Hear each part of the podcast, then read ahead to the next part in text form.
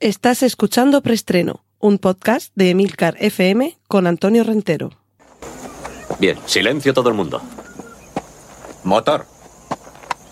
Sonido. Claqueta.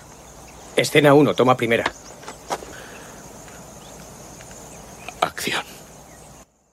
Saludos, bienvenidos una semana más a Preestreno, el podcast de Emilcar FM con las últimas noticias de cine y series de televisión.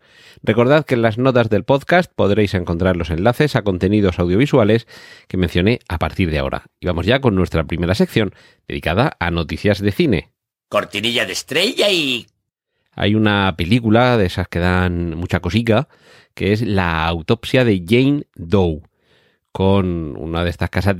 Aquí en España, no sé si en el resto de Europa, no es tan habitual que en la propia eh, casa donde se celebra, o el propio negocio, el propio establecimiento donde se celebran los funerales, se hagan también autopsias. Y desde luego lo que no es tan frecuente aquí en España eh, es eh, lo de embalsamar los cadáveres. Esto es algo que lo hemos visto mucho en películas americanas o en series, que decir de a dos metros bajo, bajo tierra.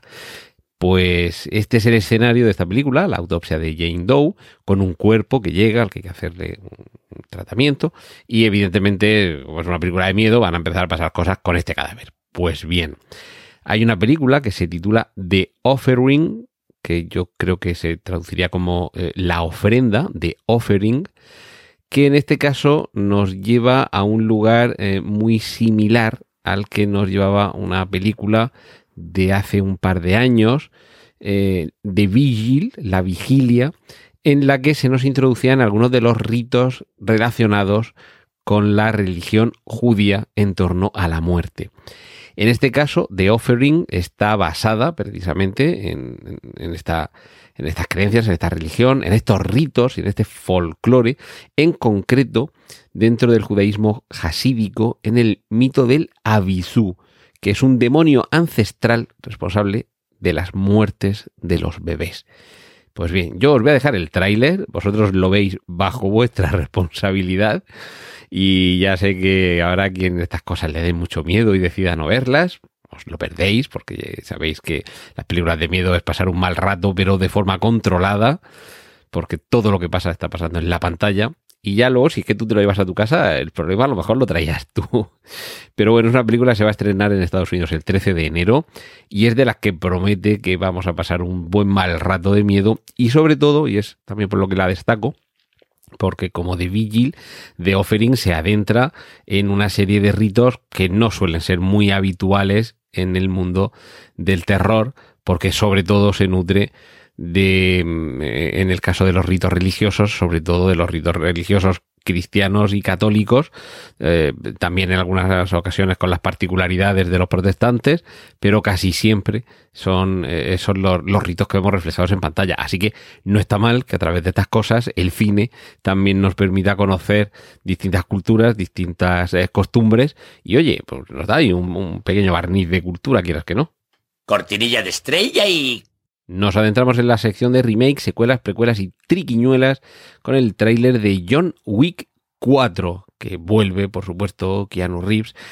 Él no quería, pero las circunstancias le obligan a esta ensalada de tiros, puñetazos, caídas, saltos, persecuciones, peleas, en fin. Lo que ya hemos visto en las tres anteriores, pues un poquito más y un poquito mejor, porque es de estas franquicias que no va perdiendo el nivel, no va bajando en ningún momento, y además con la promesa de que dentro de poco tengamos un spin-off, que si no recuerdo mal se llamaba Valerina o algo así, que, está protagonizado por Ana de Armas y en el que también va a aparecer, que ya está confirmado, eh, Keanu Reeves interpretando a John Wick, pero en este caso como personaje secundario y eh, otro actor que quizá tenga una capacidad interpretativa un poco más limitada, pero que también es eh, como John Wick un poco cara de palo, pero en este caso con un físico mucho más rotundo, eh, es el protagonista de Magic Mike Last Dance, la última entrega de, de, esta serie de películas que dirige sorprendentemente para muchos Steven Soderbergh y en la que Channing Tatum interpreta a uno de estos bailarines de espectáculos eh, de alto voltaje con un cuerpo de baile, dicho con segundas y con primeras, porque tanto el cuerpo, el cuerpazo que tiene Channing Tatum como sus acompañantes en estas coreografías son espectaculares y en esta ocasión está acompañado de Salma Hayek, que una vez más va a volver a ser eh, bailarín. Y, bueno, como ha sucedido en las anteriores entregas, eso es todo quedarnos en la superficie. Es un poco el propósito de estas películas, trasladarnos que detrás de esos cuerpos macizorros de quienes se dedican a este tipo de, de espectáculos, hay historias interesantes, historias atrapantes. Y sí que es verdad hay que, hay que reconocerlo, que aparte de la alegría para la vista, es espectacular los, los números de baile que, que aparecen en pantalla. Y oye, si esto le da a alguien alguna idea para hacer cosas en privado, pues, eh, pues bienvenido sea. Si, hoy, fíjate, fijaos como hoy en el cine es un poco lo de mensana incorpore sano. Estamos aprendiendo cultura hasídica y estamos teniendo un ejemplo para ponernos en forma viendo el, el cuerpazo de Channing Tatum en este Magic Mike Last Dance, el último baile de, del personaje que, del Magic Mike que da título a la serie. Y uh, otra secuela, y en este caso mm, muy esperada por mí pero por desgracia muy desconocida por mucha gente, porque la primera película pasó muy desapercibida.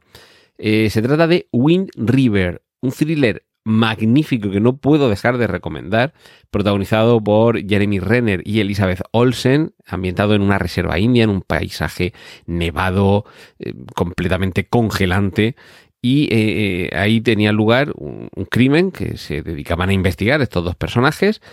Y, lo que íbamos descubriendo era que, que, bueno, pues lo que sucede en muchas ocasiones en estos ámbitos rurales, en los que hay toda una serie de, eh, de intrigas que están esperando a que llegue la gente Cooper de turno, y en este caso tiene que ver con una reserva india, con una explotación de recursos naturales cercana, en fin, algo que parece que lo hemos visto en muchas ocasiones, pero que en esta película particularmente Taylor Sheridan, su, director, nos, nos ponía al borde de, de la butaca.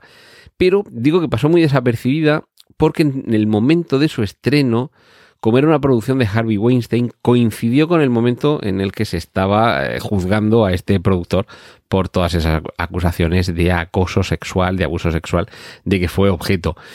Y pasó muy desapercibida esta, esta película, por desgracia, porque de verdad que es una película que merece mucho la pena. Pues bien, la buena noticia es que va a haber secuela. En este caso no la dirige Taylor Sheridan, sino Cary Scogland, que eh, ha dirigido capítulos de series como El cuento de la criada y Falcón y el soldado de invierno. Y en este caso el título, para refrescar la memoria, nunca mejor dicho lo de refrescar, por el paisaje helado donde se ambienta la trama, de que los espectadores de la primera, el título como digo va a ser Wind River, The Next Chapter eh, Wind River el capítulo, el siguiente capítulo. Por lo menos en Estados Unidos el título de la película es ese. Veremos aquí en España qué título deciden ponerlo. Pero lo bueno es que bueno, cuando se acerque el momento, porque mm, está todavía el proyecto, eh, está empezando ahora a, ponerse en marcha, ya os iremos eh, informando. Pero claro, lo bueno es que todavía queda un poco de tiempo para que se ruede y se estrene y esto lo que va a permitir es que los espectadores que se hayan perdido este Wind River tengan la suerte de descubrirla y seguro que como yo comenzarán a esperar con muchas ganas, con mucha ansia esa secuela. Y una que nos podemos quedar sentados esperando porque está confirmado que no se va a rodar, es una película que curiosamente los precedentes podrían hacer pensar que, habría sido un fracaso y seguramente por eso se canceló, pero no las tengo yo todas conmigo. Algo me dice que a lo mejor no habría funcionado tan mal. El título en inglés no nos diría mucho. Pirates of the Caribbean. Hombre, sí, claro, nos diría que hay una saga de Piratas del Caribe, eh, películas basadas además en una atracción de los parques de Disney. Pero es que en este caso, claro, lo que tiene el inglés es que no existe el género como puede existir en español. Ah, espérate, que aquí tenemos también un problema.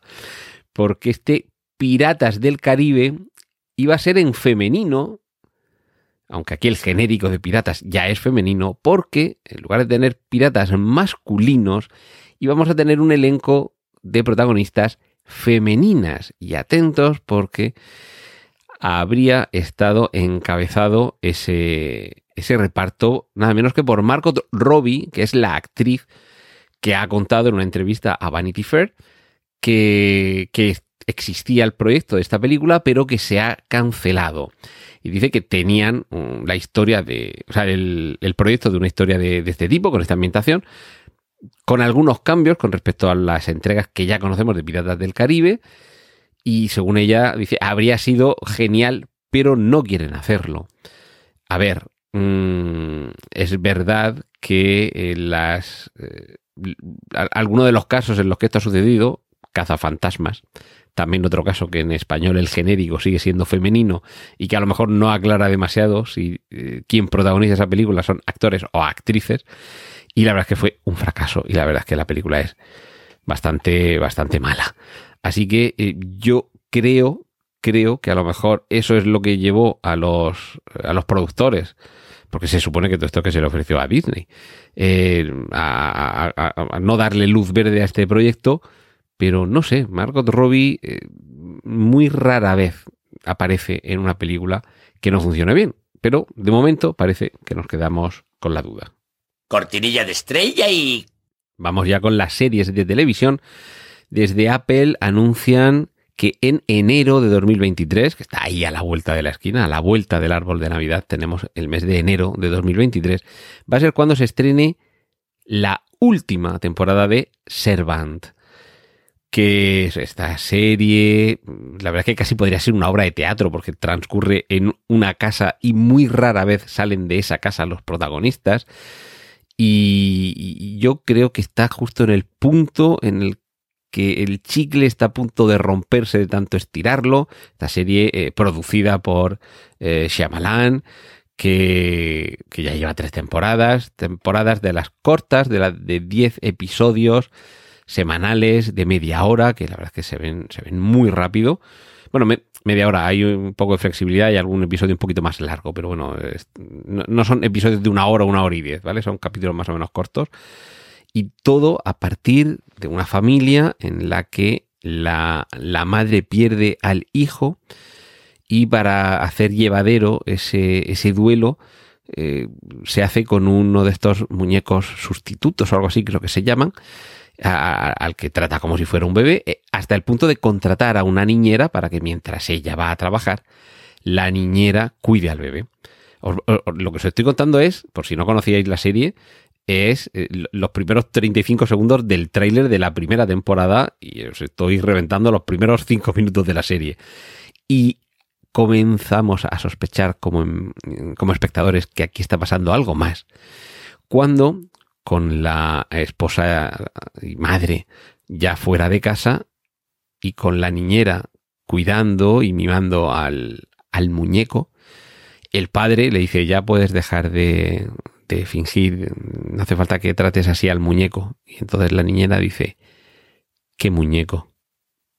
¿Vale? Pues a partir de esa premisa tan inquietante, no sabéis la que se ha ido liando en las tres temporadas de esta serie en la que sí que verá que hay algún capítulo que dices, bueno, ¿esto va a algún lado o qué? Y hay otros que son absolutamente espeluznantes y no te puedes creer que en un espacio tan pequeño, bueno, la casa la verdad es que es bastante grande, pero bueno, que es una vivienda solamente, una casa ahí en mitad de, de una manzana llena de más, de, más viviendas, cómo se puede complicar tanto todo y cómo puede ser todo tan inquietante y dar tanto miedo mm, capítulo tras capítulo. Pero a pesar de todo parece que, que lo están llevando cada vez más lejos y creo que no es mala idea saber cuándo despedirse, saber cuándo matar una serie. Y en este caso, pues a partir de enero, 10 semanas eh, que concluirán el 17 de marzo de 2023 con este último capítulo de Servant, con el que se supone que se responderán todas las preguntas que hasta ahora nos hemos eh, estado haciendo. Y para esta misma semana, para el viernes 18, atentos a vuestra pantalla amiga, Telecinco, porque llega el primer episodio de la decimotercera temporada de La que se avecina. Y atentos, porque este viernes llega eh, a Amazon y en Telecinco podrá verse ese primer episodio el lunes 21 de noviembre a las 11 menos 10 de la noche. Pero ojo, ojo, no os las prometéis tan felices los que no tenéis eh, Amazon Prime. Porque esta serie de Telecinco se podrá ver en Amazon Prime cada semana, un episodio nuevo, parece que los viernes, pero no sucederá lo mismo con Telecinco, porque sí se va a estrenar el viernes en Amazon, el lunes en Telecinco, pero los siguientes episodios aparecerán únicamente en Amazon y solamente ya en 2023, bien entrado, comenzarán a emitirse en abierto en Telecinco. Es una cosa un poco peculiar esto de que se estrenen con apenas el fin de semana de por medio, pero yo creo que es una estrategia interesante por parte de, Amazon para que el estreno en Telecinco sirva como escaparate para llevar a espectadores a, a, la plataforma o a clientes o suscriptores a la plataforma. Y también debo decir y fijaos, esto es un poco una crítica eh, parecida a la que he hecho en semanas anteriores, previously, con la serie eh, Westworld, pero eh, con la que se avecina pasa lo mismo. ¿Cuándo fue el último año en el que tuvimos episodios nuevos de la que se avecina? Pero que ese año, que la verdad es que ahora mismo no recuerdo cuándo fue, yo creo que fue incluso antes de la pandemia, pero que ese año, ¿cuántos, cuántos años llevábamos sin nuevos episodios de la que se avecina? No sé, de estas series que yo creo que funcionan o, han funcionado, desde luego, muy bien y por las circunstancias que sean, eh, se producen parones entre bloques o, semitemporadas y, y, entre temporadas, parones demasiado largos. La ventaja, la ventaja es que a diferencia de lo que sucede con Westworld, es que no te pierdes, sabes por dónde va. Eh, puede haber un personaje nuevo, uno del que no te acuerdes, alguna situación, pero son episodios más o menos autoconclusivos, en que hay más o menos subtramas que se pueden medio continuar de temporada, de episodio en episodio, temporada en temporada. Pero si te pierdes un episodio no pasa nada. Si pasa dos años entre temporadas, no te pierdes gran cosa, no pierdes el hilo. Esa es una gran ventaja. Pero también una pena, porque hay muchos espectadores a los que no gustaría poder tener mmm, con cierta frecuencia episodios de la que se avecina nuevos en lugar de tener que esperar dos años entre capítulo y capítulo. Repito, viernes 18 en Amazon, lunes 21 en Telecinco y ya a partir de ahora en Amazon, episodio nuevo cada semana. Y me imagino que cuando termine esta primera tanda de episodios, eh, será cuando comiencen a poder verse en Telecinco, pero no os preocupéis que si me entero de la fecha, también os lo contaré por aquí. Cortinilla de estrella y... Y finalizamos con la sección de adaptaciones literarias con el tráiler de The Witcher, el origen de la sangre. Porque sí, The Witcher va a tener también su propio spin-off barra precuela en la que se nos va a contar qué era lo que sucedía en el mundo del brujo mucho antes de que éste llegara. Porque ya sabéis, ya lo contamos, que Henry Cavill se despide de esta franquicia, pero bueno, mientras tanto, el mundo de, de, este brujo sigue creciendo, aunque sea en este caso sin él de por medio, porque el personaje no está, porque es una precuela cortinilla de estrella y... Y hasta aquí hemos llegado esta semana. Muchas gracias por seguir ahí. Y la próxima semana regresamos aquí en Emilcar FM en preestreno. Un saludo de Antonio Rentero. ¡Y corten! Gracias por escuchar preestreno. Puedes contactar con nosotros en emilcar.fm barra preestreno, donde encontrarás nuestros anteriores episodios. Genial, la positiva.